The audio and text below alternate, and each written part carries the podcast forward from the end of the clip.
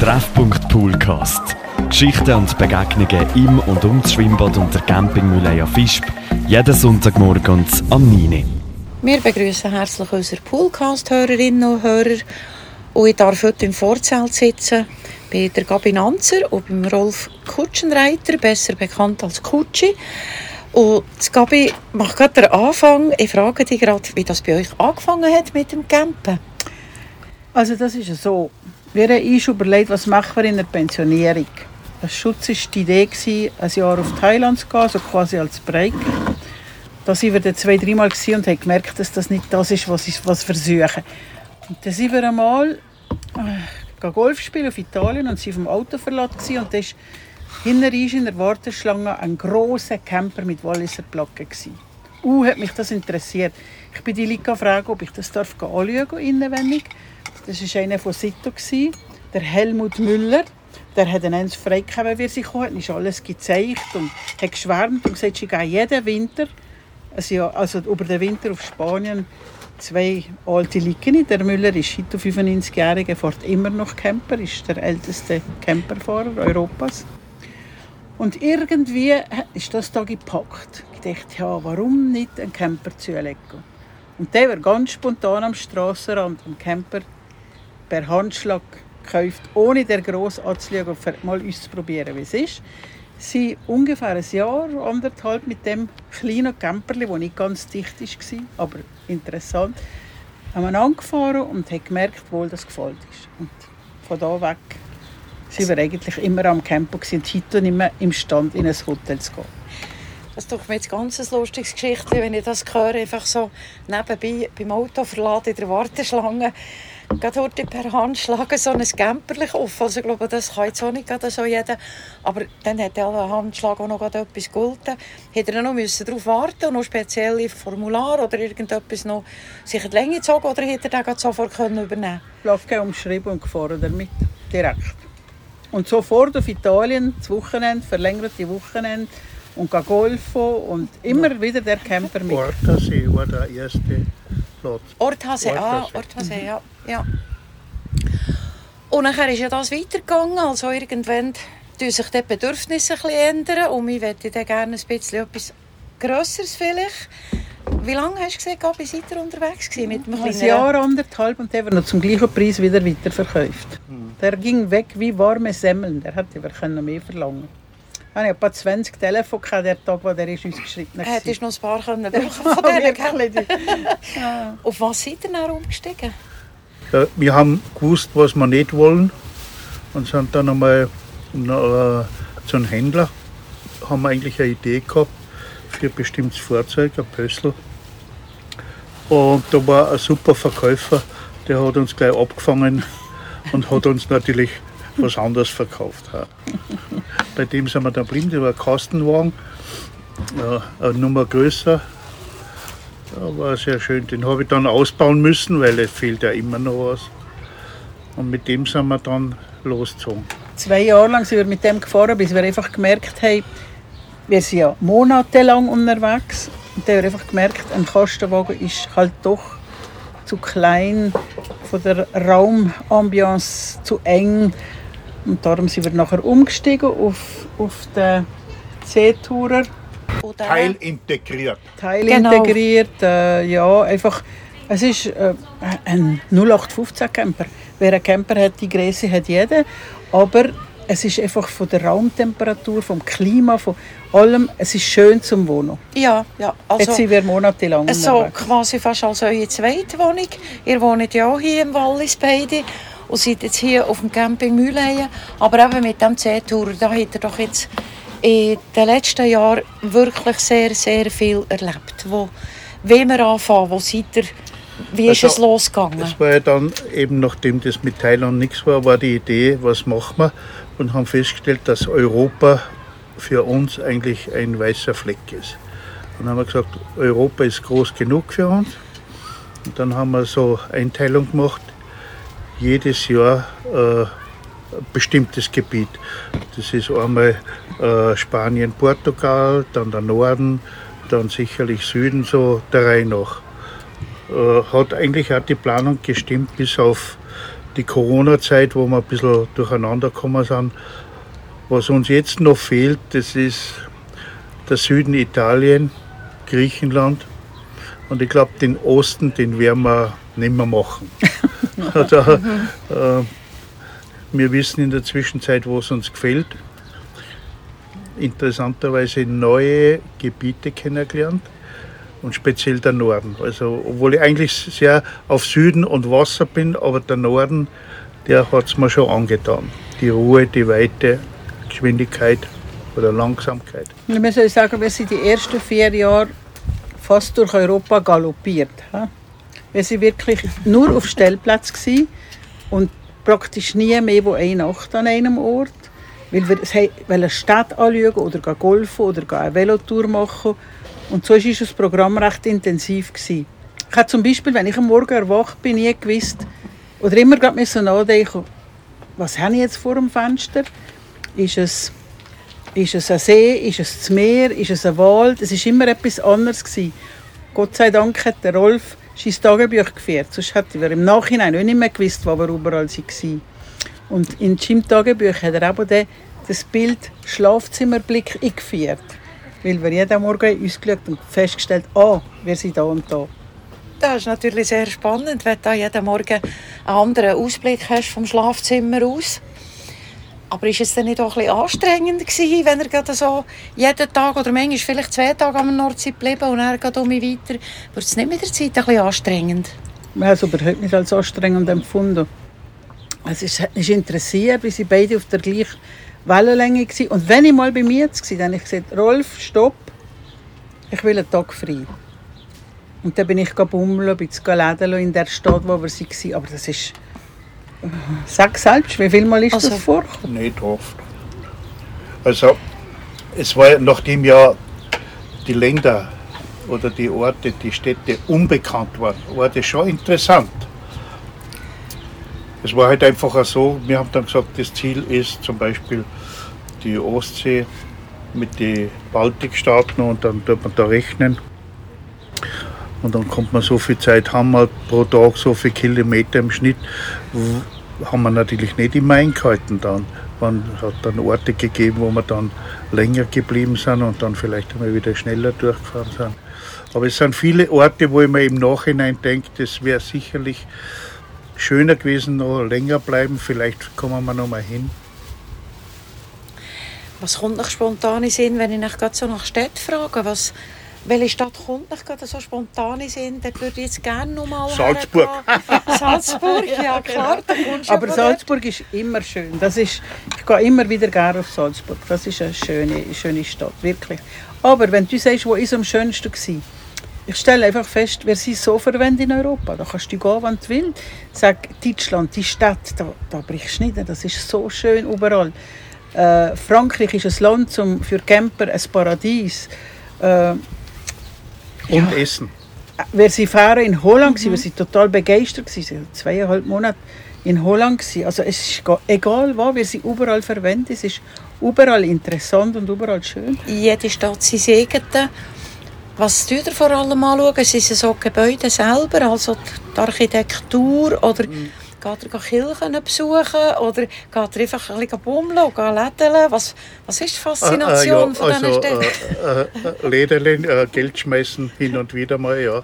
Aber mit der Zeit haben wir gesehen, eine Mischung aus äh, Natur, Aktivitäten, speziell Velofahren, Golfen, Golfen und Städte, urban. Und das ist natürlich in Europa überall. Also wenn man vom Norden bis Süden schaut, die Geschichte, die dahinter ist. Also Sache ist mir dann äh, aufgefallen.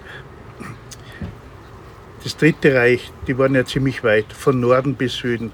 Und wenn man dann der Küste entlang geht und der Ost, äh, also der Küste hauptsächlich Nord, äh, Nordsee und so, kommt dann das immer wieder unter. Also da kannst bis praktisch Oberstüf sagt, bis, bis in Hanningfee, bis ans Nordkap sind die gewesen ja. und haben da Betonverbauungen gemacht. Ein Wahnsinn, ein Wahnsinn. Zu Alles noch sichtbar heute. Ja, also ja, was da möglich ist, sind überall dann die, die, die, die Gebäude noch oder die Bunker, die man da Bunker, sieht. ja, so überall. Skiasorten. Also da kann man, man kann ja äh, äh, eine richtige Kulturreise machen mit dem Camper von einem Ort zum anderen, wo man das unterkommt. Was ich vor allem gerne gesehen sind die Kirchen. Ich bin die ersten vier Jahre in so vielen Kirchen gewesen. und immer wieder beeindruckt von der, von der Architektur, von, von denen, was die damals geschaffen haben. Das ist imposant und das geht bis so Mitte Schweden, Mitte Norwegen. Weitere Berufe hat es keinen Wert. Das sind nur noch Blechhütten. Das ist nicht mehr interessant. Und Spanien natürlich, yes, es geht Ja, und Wikinger. Wikinger. im Norden, ja. Im Ja, Norden gibt es einfach dann nicht mehr so viel zum Sehen vom Kulturellen her. Nur noch Landschaft. Schön, schön, ja. Auch Frankreich, Spanien, Italien, ja äh. Österreich, Deutschland. Da ist überall Geschichte, Jahrhunderte oder Jahrtausende dahinter. Der Rolf ist immer gehen, die, Kriegsgebäude in Zottig anschauen und ich in die Kirche.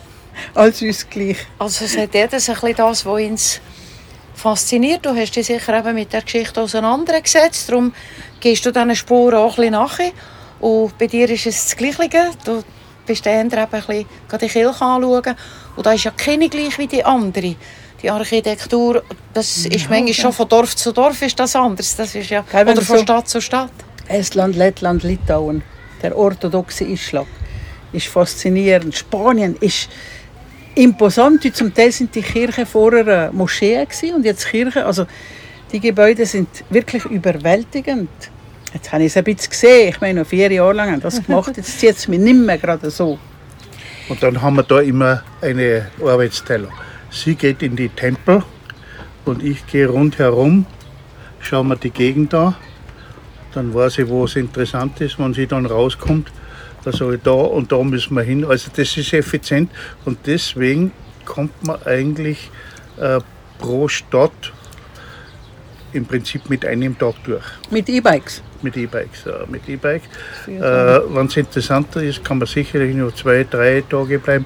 Aber nachdem man nicht in Museen gehen und so weiter, weil dann ist aber gleich ein halber Tag weg. Gell? Das ist nicht unsere Sache.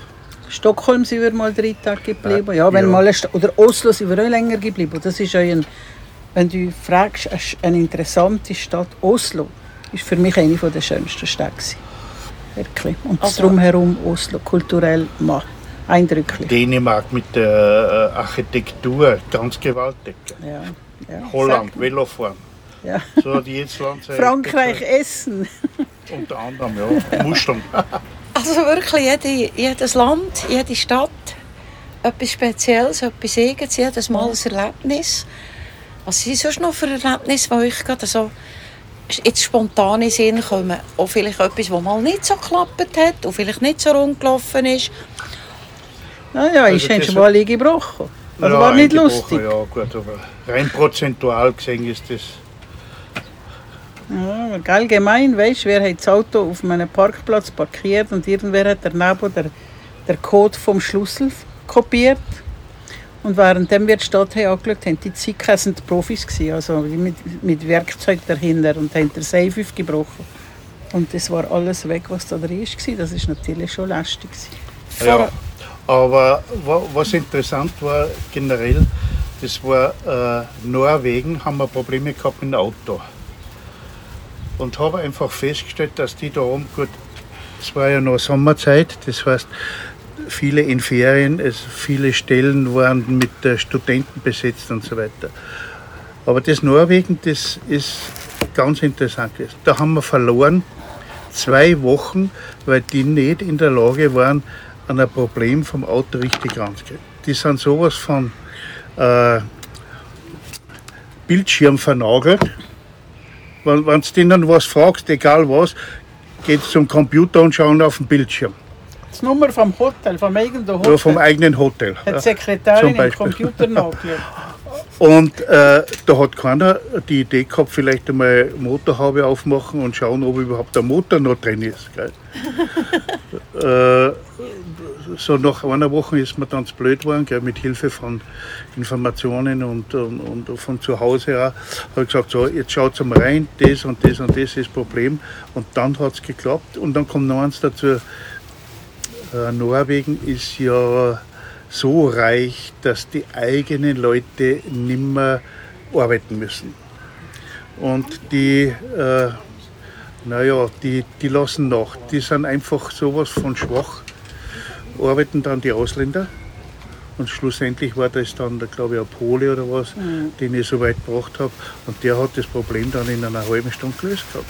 Also das, und da sieht man die, die, den Bezug zur, zur Arbeit, die Ausbildung, Lehrlingsausbildung in der Schweiz ist schon ganz was anderes.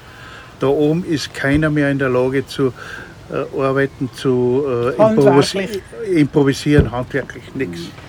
Geht alles nur noch über einen Bildschirm in diesem Fall. Ja. Ich müsste noch etwas sagen, weil man lernt auf diese Art sehr gut die Mentalität der Leute kennen. Und da wir hier so umringt sind von Holländern, muss ich einfach sagen, das Volk, die Holländer, die haben wir durch das, dass wir so lange sind, da waren, auch ein bisschen mehr gelernt kennen. Und das sind so unkomplizierte, lustige, offene, ähm, tolerante Leute, die Holländer. Also das ist faszinierend. Und es ist lustig, wie, wie die Mentalität von Land zu Land einfach mhm. verschieden ist. Das kann ich also voll bestätigen, was du da gerade sagst. Ja, immer mit also, tun, Wir haben ja gegen mit den Holländern zu tun. Auch in unserem Spanienaufenthalt letzten Winter haben wir wirklich auch lustige Holländer lernen kennen. Und es ist genau so, wie du siehst, unkompliziert, spontan, gemütliches Zusammensein. Die kommen hierher, dass sie die Berge sehen und zu Berg können gehen, weil sie das in Holland nicht haben. Und wir gehen auf Holland, also ihr seid ja auch gewesen, weil es flach ist, weil man Velo fahren kann. Ja, und die Velo haben alle Rechte da, gell? das ist ja faszinierend. Also, Aber da könnte die Schweiz einiges lernen, wenn da als Velofahrer...